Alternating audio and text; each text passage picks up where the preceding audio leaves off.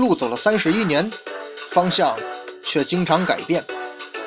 头发不再全是黑色，内心却仍是匆匆那年。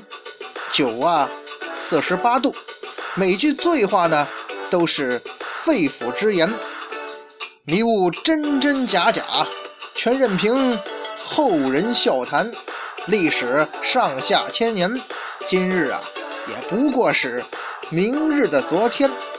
二零一六，生活虽然依旧苟且，但是你别忘了，生命呢还有诗和远方。让咱们一起聊聊历史的迷雾吧。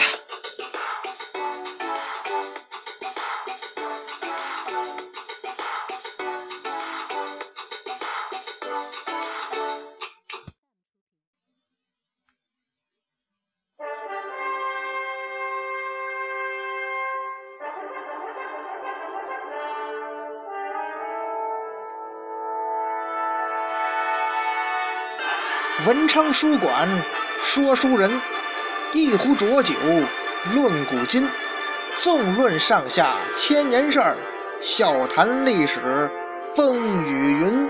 哎，各位好，欢迎光临文昌书馆，我是主播君南，说水浒道好汉。今儿啊，咱们继续讲述水泊梁山那些头领们。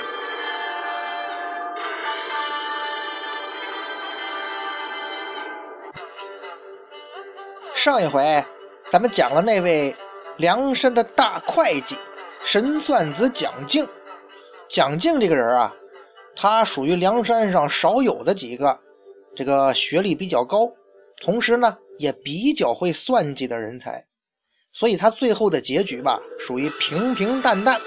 但是这个人呢，跟英雄好汉那还是有差距的。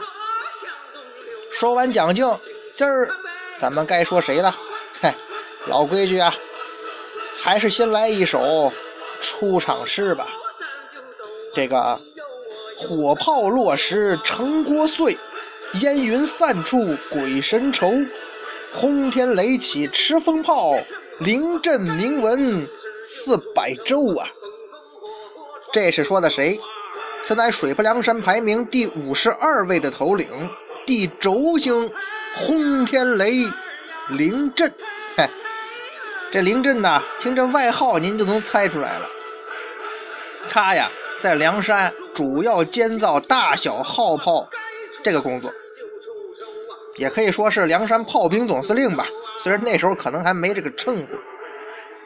轰天雷凌阵，这个封号是地轴星。这个轴啊，就是咱平常说这个人比较轴那轴，轴承的轴。那位说，这是什么意思呀？难道说这凌震是梁山泊的轴心，所有人都围着他转？还是说他就是个压轴的重要人物？或者说嘛，凌震嘛，经常跟机械打一起打交道嘛，他喜欢倒腾个轴承啥的？其实啊，如果咱们看《水浒》书中对凌震工作的描写，他既不是梁山高层人员。也不是梁山泊的轴心，他不是什么压轴的重要人物，他呀算是一个爱钻研科技的这个人才啊，所以这地轴星啊，恐怕还真是跟轴承挨得比较近一点。但是不管怎么说吧，地轴星这个封号远不如他这个绰号形容更贴切，轰天雷。那这个绰号是什么意思呢？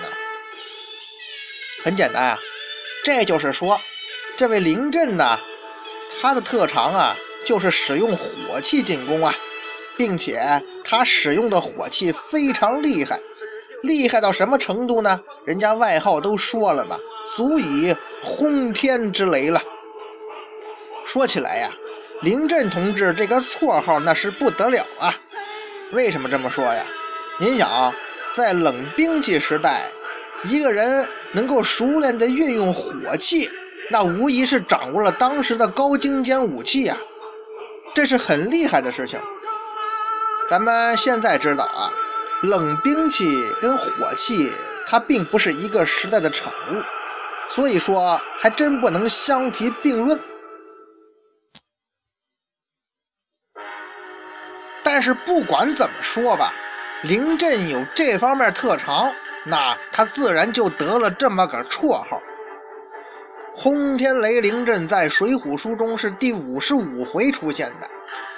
当时的情况是呢，双边呼延灼征剿梁山，遇到暂时的困难，就申请啊，把这个凌震给我调到前线助战。啊，情况就是这样。由于梁山抵挡不住呼延灼的那个铁甲连环马，只能龟缩在梁山大寨，不敢出战。梁山不出兵嘛。呼延灼没法攻坚，也就没办法一战灭敌。更何况这梁山主要是四周都是水呀，他呼延灼的铁甲连环马再怎么厉害，你没有战船呢，也就没办法登陆梁山坡的腹地。那束手无策之下，这位双边大将就想起了那个轰天雷凌阵，让他来相助。攻破梁山，那咱就得琢磨琢磨了。呼延灼要把凌震调过来，这个凌震是个什么样的人呢？他有何德何能，能让呼延灼相信他来了，你就能攻破梁山大寨呀？这咱就得再起起这凌阵的底，看看他是个什么来历。凌震呐，祖籍鄢陵人。这个鄢陵是古地名，就今天山东曹县附近，感情也是合字的啊。呃，这个人呐，深通武艺，弓马娴熟。咱们前边讲那个神算子讲经的时候，曾经提过啊。您说在古代，您要是想做到这个深通武艺，弓马娴熟，并不是很难的事儿啊。尤其是作为大宋帝国的一名军官，您临阵。要是连这点资本都没有，你怎么在军队里头混？怎么安身立命啊？简单来说吧，这是一名军官最基本的技能啊。不过呢，虽然如此，但是人家凌震属于技术全面、特长突出，这使枪弄棒、弓马娴熟啊，不是凌震的强项。他最厉害的技能是娴熟的掌握了。所谓火炮的使用技能，这凌震呢，不仅是当时天下第一炮手，而且对于火炮的研究，在当时的大宋朝，那恐怕是无人能出其右啊。所以凌震这个人呢，与其说他是一个军官，更不是说他是一个高素质的军事科技人才，而且呢，也是货真价实的响当当的 number one 呢。不过呢，虽然你临阵有如此高的名头啊，在这个军事尖端科技研发上也有自己的建树和擅长，但是啊，他并没有受到朝廷的重视，只是被委派在甲帐库做副炮手。这里咱就要提一个名词哈，所谓甲帐库，甲就是甲乙丙丁的甲，帐呢就是倚仗的仗。这个甲帐库啊，其实啊，在宋朝就相当于咱们今天的总装备部，简而言之是掌管军事装备的，也就是后勤部门呐。把临阵这样的军事人才放在后勤部门，多少有那么点埋没。按道理讲啊，如果真的知人善用的话，应该根据他的特长，组组成那种一支。火器部队类似于后来明朝的那种神机营之类的，装备到前线部队，这才对呀，是吧？那至于说朝廷为什么不重用这个凌震呢？咱们稍后慢慢分析。咱先说凌震，既然呼延灼调他接了朝廷任务，准备一应物品，他就踏上了征剿梁山之路啊。凌震带着助手和他的火炮来到前线大营，见到了呼延灼和百胜将韩涛之后，就开始熟悉梁山周边的地形了。应该说呀，《水浒》作者的这一段描述是比较专业的。为什么这么说呀？因为这炮兵啊，对地形的选择是非常重要的，这也是炮兵科的基础啊。再者说，你就算不懂这炮兵专业这些东西，你真的要炮轰梁山的话，你肯定得选择一个适合他这火炮射程的有利地形，才能发挥你的优势啊。应该说呀，林震作为一名高素质的军事科技人才，这工作作风啊还挺严谨的。初步了解了一些情况之后，这位轰天雷就开始了炮轰梁山的准备。林震这次来助战呢，带的火炮品种还真挺齐全的。毕竟啊，这次军事行动朝廷是很重视的，他也想借此表现一下。他这次带来了什么烽火炮、金轮炮、子母炮这三种火炮啊？我个人猜测啊，应该是根据他们的射程来划分的。书中写，林震在水边竖起炮架，就开始了试射。这次试射呀，其实啊，就是看看啊，我从东京带来的这些这么多种火炮哈，到底哪一种？更适合这次军事行动，更适合去轰打梁山。林震呢，就依次的试射了一遍，有两个火炮打在水里，一个火炮打在鸭嘴滩小寨上。这个火炮啊，应该就是射程最远的那个子母炮。试射呢，等于说取得了阶段性的成功。接下来自然就是大规模的炮击了。林震呢，他已经恐怕在憧憬着梁山大寨在我这个炮轰之下烈焰腾腾、遍地焦土的景象了。嘿，不管你梁山泊的好汉们愿不愿意接受面前这现实，事实就是人林震的火器威力巨大，这么远的距离还能打到你梁山泊的腹地，看见没？这就是火器的威力。这就是火器对冷兵器所具有的压倒性优势啊！那位说，白话这么半天，那么久远的事儿了，这个临阵放的这所谓的火炮，到底是什么样的东西呢？跟今天咱们所理解的那种火炮有什么区别？有什么相同和不同呢？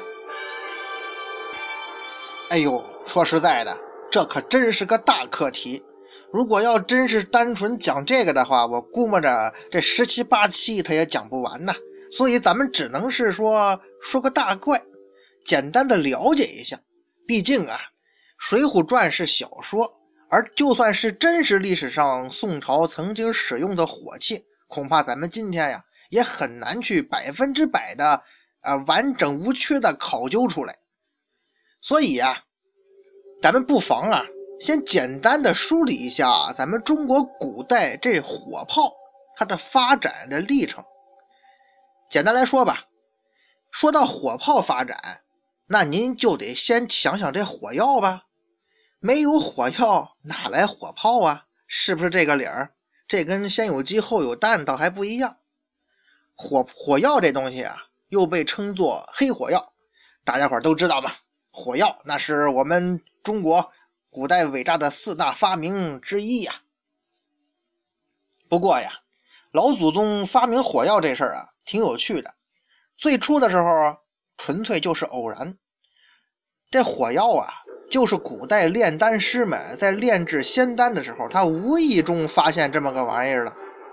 由于古代那些帝王贵族们、修仙求道的人们梦想着长生不老，发动这些方士和道士。这些人啊，搁现在话说，其实就是当时社会上的科技精英啊。他们玩的都是一些化学知识啊。他们去炼制仙丹，在炼制仙丹的过程当中，这些人慢慢就发现，硫磺、硝石、木炭这三种物质混合在一起，就可以构成一种极易燃烧的药，那就是炸药、火药呗。就这样，这些人呢。没有炼出仙丹，却无意中发现了这种极易燃烧的药，也就是火药。当然了，那些道士方士们对火药他是没有兴趣的，我是为了炼丹嘛。不过呢，什么人人多了吧，这难免就会出那么一两个与众不同的，所以呀，有人感兴趣。啊。要不说啊咱们中国历史悠久，地大物博，遍地是能人呐。首先对火药表现出浓厚情趣的，哎，就是当年的那个娱乐界的能人们。那位说这个名词起的哈，其实啊，就是由于当时的帝王贵族们对娱乐的要求很高，那你说吃尽穿绝也不这个吃喝玩乐都差不多了，自然就想能不能弄点儿搞一点新奇的、刺激的节目出来呀。于是呢，娱乐界的精英们就趁着这火药的东风，发明了什么烟火杂技这种神奇的，在那时看来就是幻术表演呢。更加让人惊奇的是什么呢？随着这种表演的出现，这些啊，他们自己可能不知道哈，咱们可以称他为科技先驱者。这些人慢慢的就发明了焰火、爆竹、炮仗，对吧？而爆竹、炮仗的出现。很快就引起了那些军方科技人员的注意，这都是一环套一环的。具具体是怎么个转变过程，咱们没法去探究，但肯定是这么来的嘛。有人发现火药，进而就有人想把这火药用在各种方面。那慢慢的就到了军界嘛，军方的科技人员就用这些积累的经验吧和技术。他们经过自己的刻苦钻研，发明了火箭。哎，这个今天的火箭可不一样啊！那时候所谓的火箭，就是在箭杆的前端呢绑上火药桶，点燃之后，利用这个火药燃烧之后向向后喷出的气体啊，那反作用力把箭呢给射出去。这就跟现在这个钻天猴差不多啊，跟那意思哈。包括这火铳，也就是那种比较久远的火枪。而这个时候啊。到这个，根据咱们现在比较确切的历史记载，在唐朝末年的时候，像这种火器就已经出现在战争当中了。那到了宋朝，到了北宋，那火炮这玩意儿发展到什么程度了呢？其实咱们想想吧，虽然我这几句话就把火药说到了火炮，但是咱们想想，这个过程其实应该是很漫长的，而且呢，这个中间也应该经历了很多艰辛，也很缓慢。比方说，咱们有的朋友喜欢下象棋的啊，你就会发现啊，古代这个“炮”这个字儿啊，有石炮和火炮之分，而石炮呢，其实就是投石机。《三国演义》里头讲到官渡之战的时候，曹操不是还发明了个什么霹雳车，然后呢，帮助他守住官渡。其实那霹雳车呀，它不就是投石机吗？就是投石车。这个投石机作为当时一个远程攻击的重要武器，哎，曾经被称为是军中攻击第一利器啊！您看现在这个东西方这个工程这个电影，投石车那是必不可少的工程工具啊。随着历史的发展啊，这抛石机也在悄然发生着变化。当抛石机抛出的石弹是石头的时候，它自然就是石炮啊，可是如果这抛石机抛出的这个弹药是火弹的时候，它不就成火炮了吗？其实咱们熟悉的、咱们理解上的那种管状的火炮啊，虽然在唐朝以后的战场上就时有出现了，但是受制于当时的铸造技术和炮管的材质问题，咱中国不是一直到鸦片战争的时候都存在这个这个。大炮炸膛的问题嘛，这也没办法，是吧？更不说那个时候了。所以这火炮的威力和射程啊，关键是这安全问题。我说炸膛嘛，它不能保证啊，你这敌人没打着，把自个人全炸死了，是吧？这个问题啊，你想到后来那么久都没解决，那北宋更是没解决了，南宋也没有能力解决。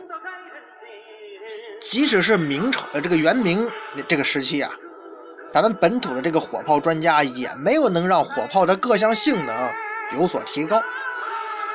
一直到了明末，有了那种进口的火炮，这中国的国内呀开始大量仿制。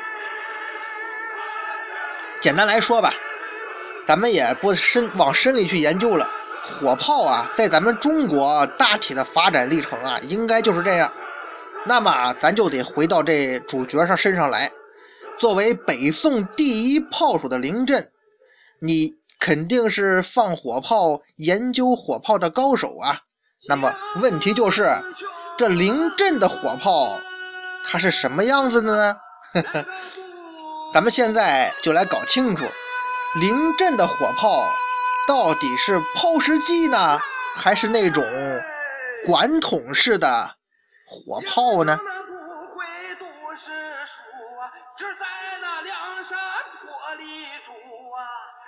根据这个《水浒》书中的说法呀，凌震的炮发射的很远，书上写嘛，炮弹能去十四五里远近，石炮落处天崩地陷，山倒石裂。那根据灵震发射出的炮弹这攻击效果来看。他发射的是火药炮弹，是毋庸置疑了。石头没有这么大杀伤力啊，即使再大的石弹也不可能有这么惊人的威力。那问题就是，他是用什么办法把这火火药的炮弹给发射出去的呢？